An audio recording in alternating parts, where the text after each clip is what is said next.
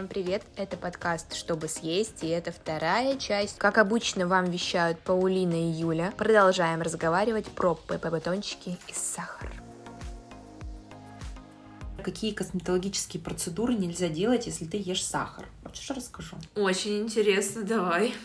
Вот, например, люди, которые делают пилинги или ставят ботокс, ну, или есть там аналоги, да, ботоксов и так далее, это белок. Ага. А сахар сворачивает белок. И когда человек, когда он сладкоежка, и при этом он ставит инъекции, то можно считать, что это пустой выброс денег, потому что, повторюсь, сахар свернет белок, и работать это не будет так, как должно. И второе, это когда делают пилинги. Если человек делает пилинг, особенно какой-то химически агрессивный, что должен организм сделать? Восстановиться. А для этого ему нужен тот же самый белок, допустим, чтобы создать новые клетки. А сахар это дело блокирует, а мы чаще всего белок не доедаем. Что мы можем получить? Мы можем получить проблемы. То есть мы, опять же, от процедуры не получим должного эффекта. Это значит, что как бы не всегда виноват косметолог, да, если это грамотный, классный, хороший специалист, то и он все сделал правильно, то дальше уже вопросы, что человек кушает. А вот это я не знала, это супер интересно. Для волос все эти кератиновые процедуры, там, ботексы, я не очень их как бы приветствую, но это мое личное мнение. Но опять же, если человек делает, при этом переедает сладости, то он опять же не получает должный результат. Обалдеть. Еще один инсайт после твоего марафона, точнее, во время, что если у тебя проблемы с кишечником, ну, у тебя, получается, живут ну, в этом кишечнике бактерии плохие и хорошие. Плохие, соответственно, преобладают. Если они преобладают, ты хоть упейся этими витаминами и прочими полезными продуктами, ты ими можешь наедаться, переедать их, неважно, у тебя все будут лопать, вот я прям так скажу, будут лопать плохие бактерии бактерии. И толку от этого нет, ты просто даешь еду плохим бактериям. Ну, это я так понимаю, ты меня поправь. Вот, и поэтому нет толку там пить витамины, нормальную есть еду, пока у тебя бактериоз полнейший в кишечнике. От этого толку нет, потому что ты кормишь только бактерии, а не свой организм. Ему пользу ни капли не несешь. Еще, кстати, вот скажу про сахар, что, например, сахар у маленьких детей, то есть почему я всегда противник, чтобы детям давали сахар, потому что он, например, тормозит когнитивные свойства. По сути, он тормозит развитие детей. А дети, они постоянно а, употребляют, да, там все эти конфетки, сладости. Это же у нас самая частая история, да, что ребенок, он, вот он сладкоежка. Ну да, у нас традиционно там торт день рождения, в конце каждой трапезы сладенького. Вот, если что-то там ребенок плачет на конфетку. Да, то есть и с кариесом начинаются вопросы, и, соответственно, то есть в любом случае тормозится развитие. Лучше не давайте детям, особенно до трех лет, сахар. Он его попробует и так, ну, то есть в любом случае попробует. Просто чем позже это произойдет, тем лучше же для него, потому что у него, во-первых, а, меньше у него риск выработки привычки переедать сладости. Два, он реально будет лучше соображать. Классно. Можем ли мы сейчас с тобой быстро объяснить вред сахара по органам? Вот ты сказала мозг. Сахар вреден для мозга. Тормозит когнитивные функции. Он тормозит, по сути, ну, уровень, скажем, развития. Угу. Я еще читала в книге книга «Еда не сдохни». И когда я читала про сахар, что сахар, а именно инсулин, когда он поднимается, да, и когда, допустим, вот остатки глюкозы, они просто в крови, скажем так, плавают, то они разрушают, делают ломкими наши сосуды. Да, да, сто процентов. То есть, по сути, у нас сироп плавает в крови. Я всегда своей маме говорю, мам, у тебя вот если ты ешь много сладкого, у тебя плавает, ну, вместо крови сироп. Слушай, интересно. Да, прикольная, кстати, аналогия. Вот, получается, ломкие сосуды, когнитивные функции мозга затормаживаются, идет висцеральное ожирение. Висцеральное ожирение, да, то есть он откладывается на органах. Кожа, очень сильно портится кожа, потому что клетки, да, они отшелушиваются постоянно, то есть создаются новые. Соответственно, так как для формирования новой клеточки, допустим, нужен тот же белок, а сахар, он опять же тормозит, да, выработку белка и вообще его функции. Соответственно, кожа, она всегда становится хуже. Это прям чувствуется, когда человек кушает сахар. По коже все прекрасно видно. Она сухая, она такая, я бы даже сказала, тусклая. То есть воспаления чаще всего бывают, но вот, кстати, не всегда. Но это чаще история, что они есть. Могут те же быть, например, именно акне, прям вот такие с рубцами. Это все тоже история про сахар. Потом ранние морщинки. То есть с возрастом отшелушивание кожи, оно все медленнее и медленнее. В любом случае эти процессы замедляются. Кушаем сахар, соответственно, кожа не успевает нормально восстановиться, она начинает быстрее стареть. Кариес, мы все это с детства знаем, кушаешь сладенькое, откладывается на зубках. Идиосно сны становятся хуже. Также, например, если еще говорить про сахар, то он усиливает стресс, потому что мы привыкаем к этому состоянию, когда у нас, то есть, вырабатывается огромное количество дофамина на сахар, и мы в какой-то момент настолько привыкаем, что, ну, постоянно у нас вот эти скачки, да, и что мы получаем такую эйфорию, да, то есть мы съедаем сладости, и мы такие,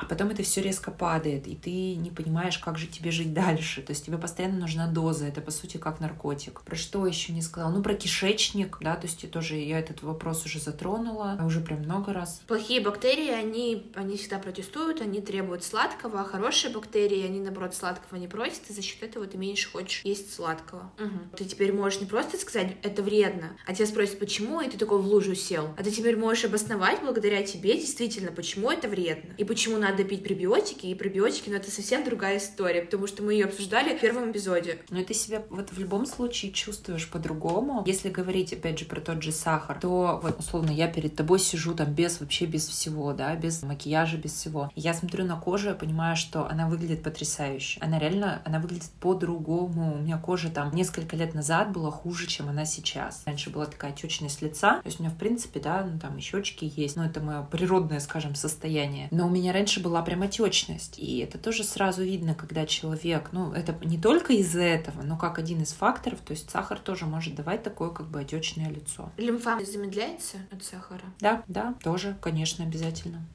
Ну, если из-за сахара появляются проблемы с ногтями, волосами, то есть, соответственно, с костями тоже. Конечно. Но сказать, что прям а, сахар сильно, например, вымывает кальций, конечно, такого нет. Но белок, то есть очень важно, что он его склеивает. А у белка огромное количество функций. И допустим, можно пить те же витамины. Вот давай так. Можно заняться кишечником и привести его в порядок. Можно начать допивать витамины. Можно начать доедать белок. И при этом начать есть сахар. То есть я сейчас говорю про такую ежедневную порцию, да, когда мы там с чаечком, с кофеечком, в перерывах, в общем, сахарочек там везде положили, и такую уже не совсем адекватную дозу сахара употребляем. То что происходит? Он начинает тормозить функции белка, и белок, как, например, э, у него есть одна из функций транспортная, то есть, как я всегда говорю, да, аналогия. Он как таксист, он садит садит на себя витаминку и везет, или там минерал, и везет по организму в нужное место. И, соответственно, если он начинает ехать с пробитым колесом, или он в какой-то момент вообще не может доехать, то витамины мы съедаем и потом белого друга отправляем обратно. Да? Ну, то есть потому что нечему довести. Соответственно, можно есть тот же кальций, есть много сахара, и кальций не поступит там в те же кости,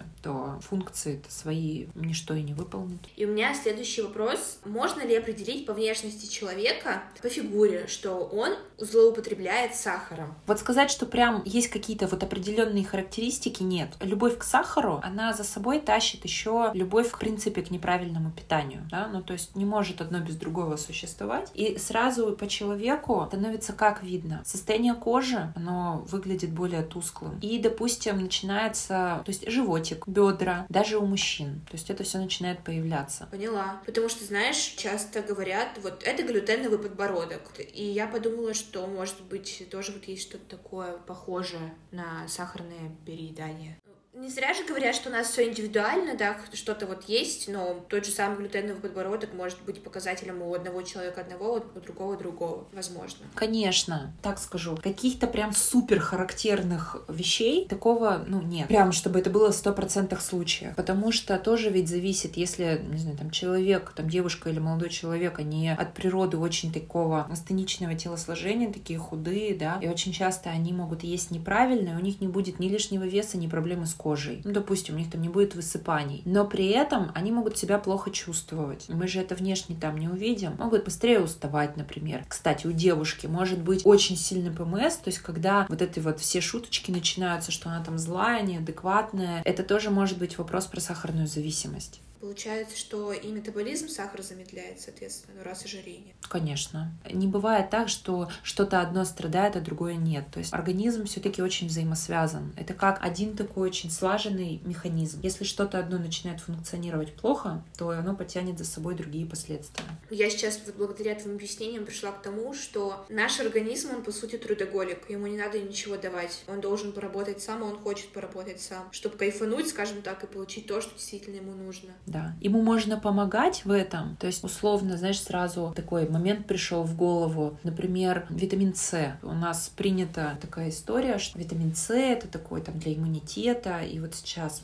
Сейчас вообще все пьют витамин С, а я не пью. Такая, подождите, вообще, на чем это обосновано? У меня недавно просто такой разговор состоялся, когда мне говорят, вот я там сыну даю витамин С постоянно. Я говорю, стоп, его можно давать. Вот сейчас, да, там садики, например, много кто болеет. Ну и вообще такой период, когда много кто болеет. Можно давать витамин С, можно пропить его курсово, но постоянно стимулировать свою иммунную систему, так она обленилась. Если постоянно, если уже не помогает, то все, вы свою, в принципе, нервную систему обленили. А еще следующий момент, уже так мы обо всем, да, как всегда, что если это еще и не качественный продукт, то он на почки даст нагрузку. Может быть, мы расскажем, как вообще пользоваться гликемическим индексом. Вот обычному человеку, как ему ориентироваться среди продуктов в магазине. То есть, чем слаще продукт, тем выше у него гликемический индекс. То есть, это самое простое, что можно запомнить. Как с бананом. У зеленого банана он менее сладкий, в нем гликемический индекс будет ниже, чем у банана, например, суперспелого. Или у той же морковка. Когда мы едим ее сырой, она не такая приторно-сладкая, когда мы ее приготовили, она прям становится очень сладкая. То есть, у нее повышается гликемический индекс. И дело в том, что когда мы всегда едим продукты с высоким гликемическим индексом, то мы получаем бесконечные вот эти скачки инсулина в крови. Вот, соответственно, бесконечные скачки инсулина, в какой-то момент организм перестает его адекватно им распоряжаться, и это все приводит к инсулинорезистентности, такое модное есть слово. Что такое инсулинорезистентность? Это когда организм не чувствует инсулин. А следующий этап — это сахарный диабет. Поэтому всегда есть очень сладкие продукты, не нужно. Нужно в 90% случаев отдавать предпочтение все-таки все-таки, ну, более таким, ну, скажем, менее сладким продуктом.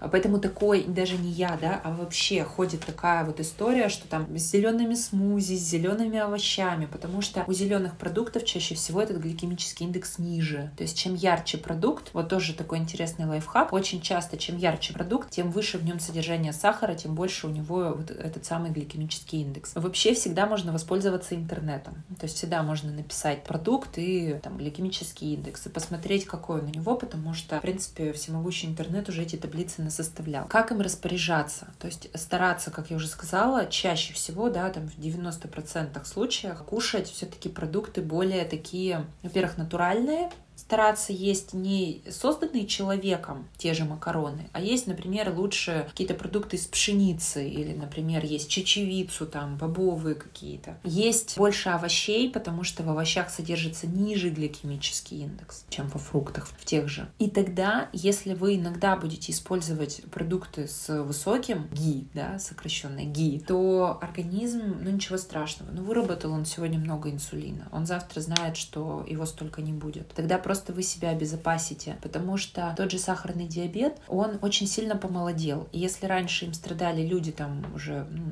скажем, в пенсионном таком возрасте, то сейчас им страдают даже дети. Потому что что детки кушали, да? То есть навряд ли они ели гречку с брокколи каждый день. Скорее всего, они все-таки переедали каких-то продуктов. И эта история очень сильно помолодела. Если раньше мы говорили, даже там 5 лет назад мы говорили, что тот же сахарный диабет, ну вы там старайтесь все-таки есть более правильную пищу, потому что через 10-20 лет вы можете получить вот такое последствие. То сейчас это можно смело на 5-7 лет как бы убирать и уже говорить не про 10-20 лет, да, а там, допустим, про 5-10. Да, у меня тоже есть знакомые, у кого есть диабет, причем внезапно обнаружили. Слушай, а вот если тянет на сладкое, о чем это говорит? Я знаю, что вот у меня бабушка как говорит, ну, значит, тебе магния не хватает. Пей магний. Интересно, кстати, почему именно про магний? Ну вот смотри, когда тянет на сладкое, здесь тоже несколько вопросов. Тянет всегда или тянет иногда? То есть, если все-таки постоянная тяга к сладкому, значит, нужно разбираться с кишечником сто процентов. Если эта тяга бывает иногда, например, там у нас у девочек в какой-то предменструальный период, да, тогда это просто, ну, скажем, более такой физиологичный момент, но лучше, конечно, не шоколадку съесть, ну, потому что там гормональные происходят такие, скажем, скачки, да, что гормональные немножко изменения. Допустим, тогда стоит, ну, заменить это тем же там горьким шоколадом или лучше поесть каких-то там тех же фруктов, а еще лучше белка. А если мы говорим, что тянет не в тот период, да, и тянет, например, мужчина, мужчин, то опять же здесь вопрос, тянет почему? Ты не выспался? Ну, ты сегодня там уставший, тебе хочется энергии получить? Или, допустим, у тебя какой-то стресс произошел? То есть вопрос всегда, а почему? Потому что универсального тут ответа тоже как бы не может быть. И получается, что лучше в любом случае, прежде чем делать какие-то выводы, да, основанные на домыслах, нужно сдать анализы, чтобы уже быть уверенным. Ну, хотя бы, да. Повторюсь, если это разовая акция, да, потянула там сегодня, а завтра чаще всего нет, тогда, ну, может быть, повторюсь, там стрессанул, перетрудился, много, может, было какой-то умственной работы, действительно. Если это постоянная история, безусловно, нужно идти, сдавать, смотреть, потому что это уже история, ну, такая серьезная. А вот какие есть традиционные сладости, которые, ну, менее вредные, чем шоколад, там, кармель, конфеты? Пастила без сахара. Можно делать самостоятельно пастилу, потрясающе. Только все равно стараться не добавлять туда мед, например. Это могут быть какие-то желе, мармеладки. То есть их тоже можно делать с тем же агар-агаром, потому что агар-агар будет меньше таять, чем, например, желатин. Ягоды. Кстати, не все знают, что если заморозить ту же клубнику, э, достать ее зимой и дать ей там полчасика, часик полежать при комнатной температуре и есть ее в полузамороженном виде, то она будет слаще, чем она была там, скажем, свежим. Я, кстати, еще заметила, что вот у меня есть друзья и вообще в окружении люди, которые едят едят много ягод, им нравятся фруктовые десерты, они более умные. Ну, я не буду говорить, кто именно, да, но это вот мое личное наблюдение.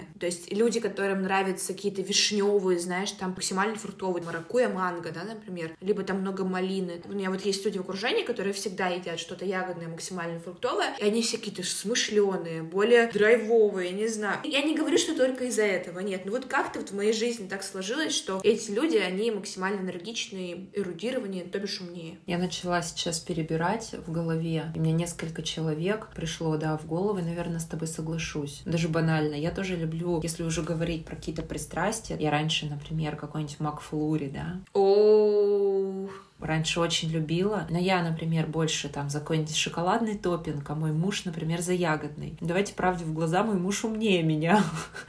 я гуманитарий, он абсолютно талантливый там айтишник. Поэтому, слушай, интересно, кстати. Может быть, мы найдем какое-нибудь исследование. Ну, в общем, нужно почитать, поискать в интернете, может быть, действительно так и есть. Следующий вопрос. Частая история у детей, бывает и у взрослых, диатез. Что это такое вообще, почему он появляется, почему, когда мы передаем сладкое, мы всегда чешемся, то есть у нас всегда что-то красное. То есть чем это связано? Опять же, та же самая история про раздражение, про то, что мы начинаем раздражать тот же наш кишечник, получаем тот самый синдром раздраженного кишечника, который как раз-таки может давать эту реакцию. Еще очень важный момент. Может происходить эффект брожения, потому что часто же мы не просто едим, мы же не сахар ложкой едим, а это может быть, например, сочетание тех же белков, какого-нибудь там творога, например, тот же там сырник сладкий. А лактоза ведь, мы помним, да, что она не у всех усваивается, у детей в том числе. Сейчас очень много детей рождается, с, ну, у которых не усваивается лактоза. И плюс сочетание со сладким в кишечнике вызывает брожение. Вызывает вот как раз-таки вот эту реакцию, потом щечки, да, там краснеют. Ну, часто это обычно у детей все-таки, у взрослых это уже когда, как я говорю, запущенный случай. Вот так вот. И не скажешь. Я вообще, кстати, про брожение и не думала.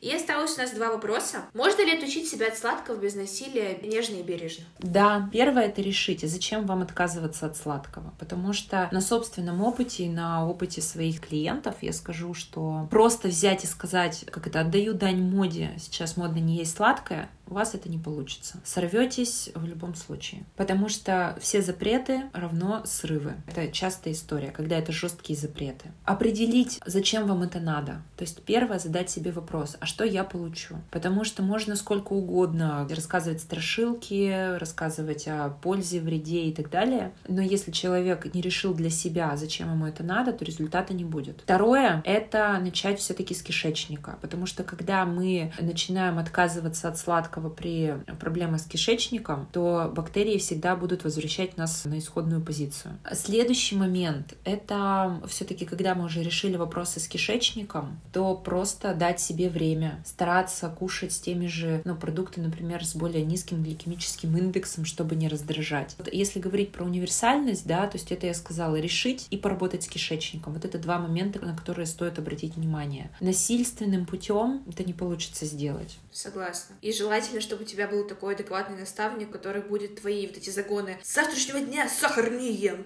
Чтобы он так как бы говорил, подожди, подожди, давай успокоимся. Это должна быть какая-то поддержка. Поддержка в лице может быть там близких. Это может быть поддержка в лице того же нутрициолога. Это может быть поддержка в лице какой-то команды, как вот если мы сейчас говорим там про марафон, да, потому что я марафоны искренне люблю за их силу в плане той же команды, потому что я помню, у меня был один из таких марафонов, я проводила по детоксу. Там был вообще очень жесткий такой детокс, это вот даже не такой, какой ты проходишь. И у нас была девочка, ну, точнее, это была такая у нас там не только девчонки, там как раз была такая сборная у нас команда. Я помню, девочка, она переводчик, и приезжал француз, она э, французский переводит. Приезжал француз, там какой-то супер шеф-повар, и в лучшем ресторане города, в общем, французском, он там что-то готовил супер изыски, а она на детоксе. Потом у нее в этот же период детокса она ездила на свадьбу.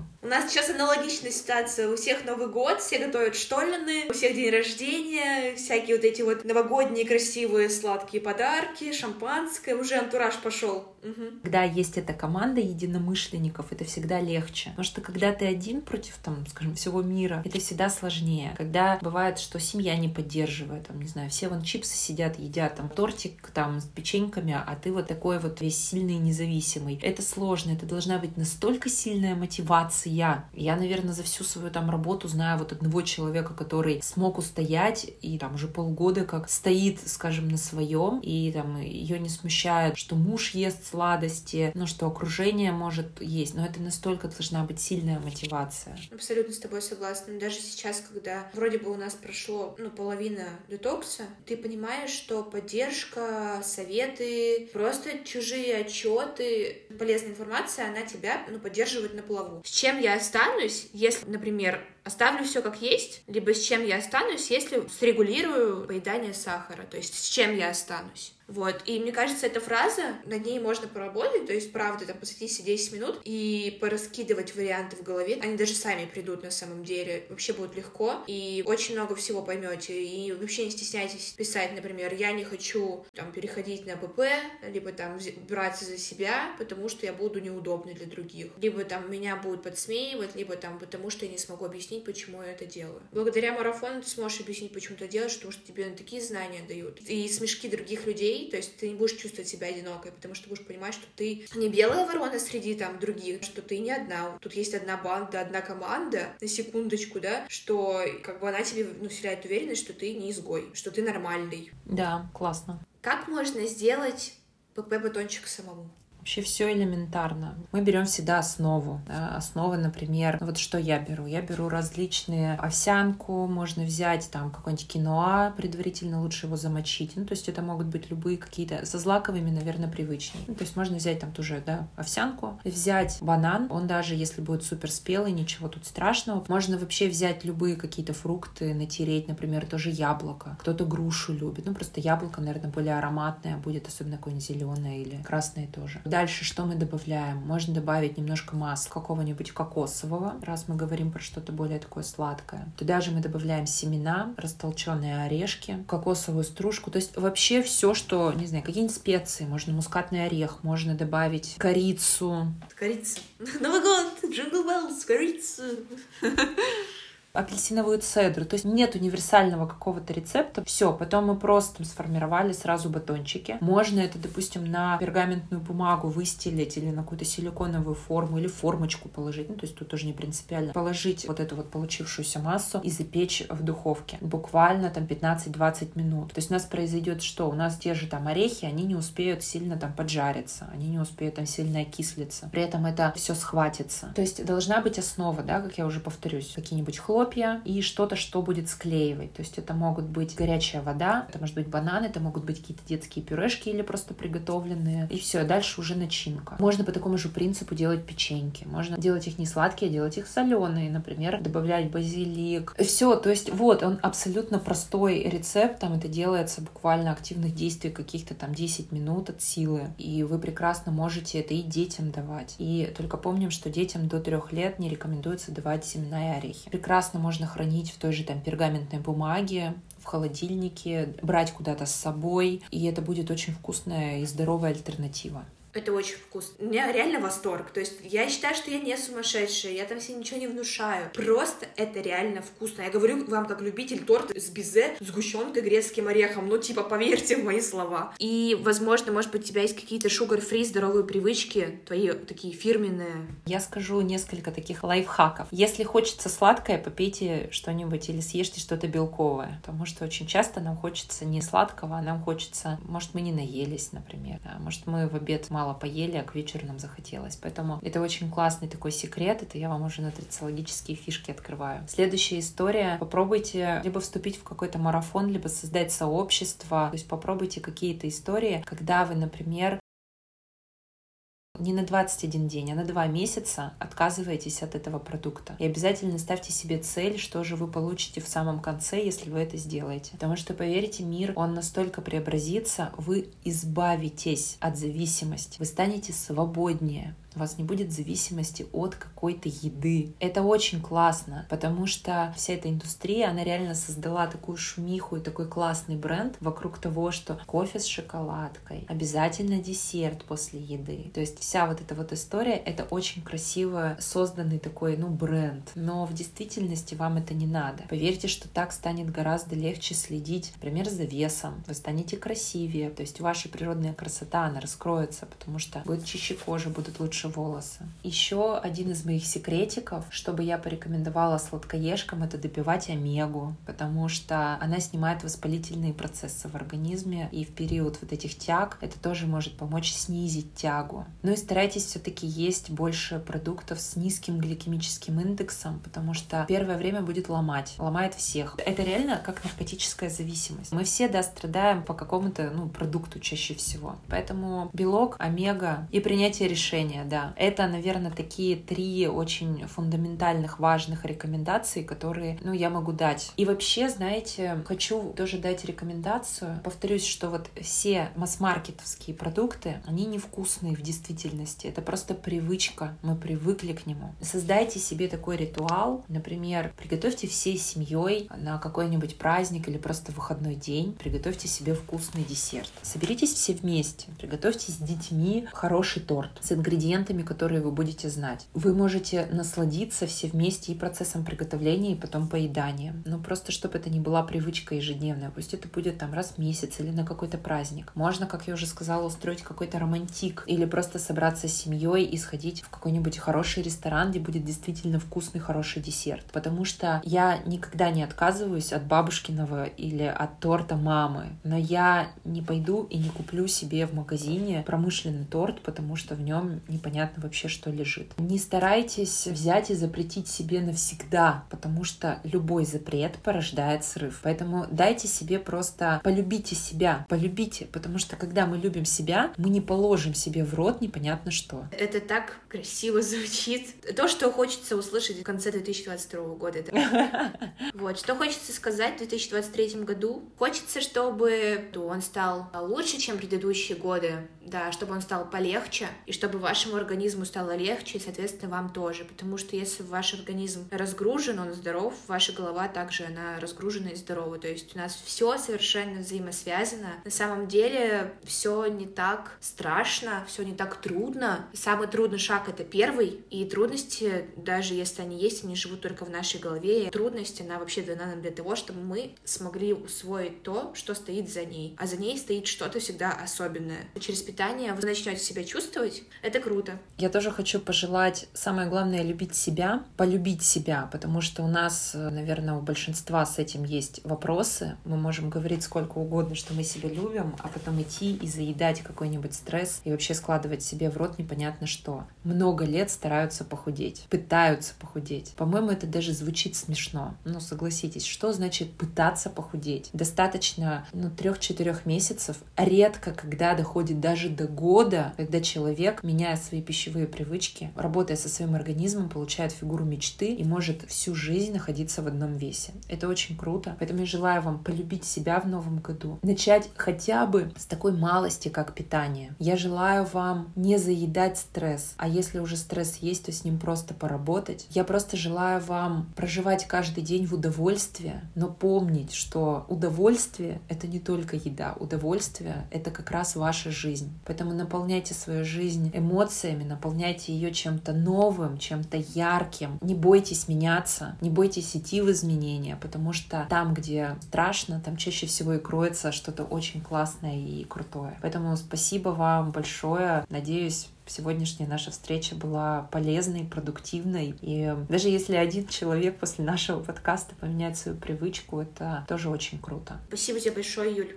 потому что мы начали с тобой подкаст в 22 году в августе, но при этом у меня так поменялась голова, у меня все очень сильно поменялось, потому что, по сути, это тоже у нас с тобой такая взаимоподдержка. И подкаст у меня задумался очень давно, и хочется всем сказать, и тебе, Юль, тоже пожелать того, чтобы мы все ценили свои мечты, чтобы мы все ценили свои цели. Это супер важно, это того стоит, правда. Самый трудный шаг — это первый шаг, а дальше все будет как по накатанной. Самое главное ценить свою мечту и помнить, куда ты идешь. Вот так вот. У меня аж мурашки. Все, за 2023 год, друзья, все будет у нас хорошо. Иначе быть не может. И не объедайтесь в новогоднюю ночь. Да. Все, всем пока. Всем пока.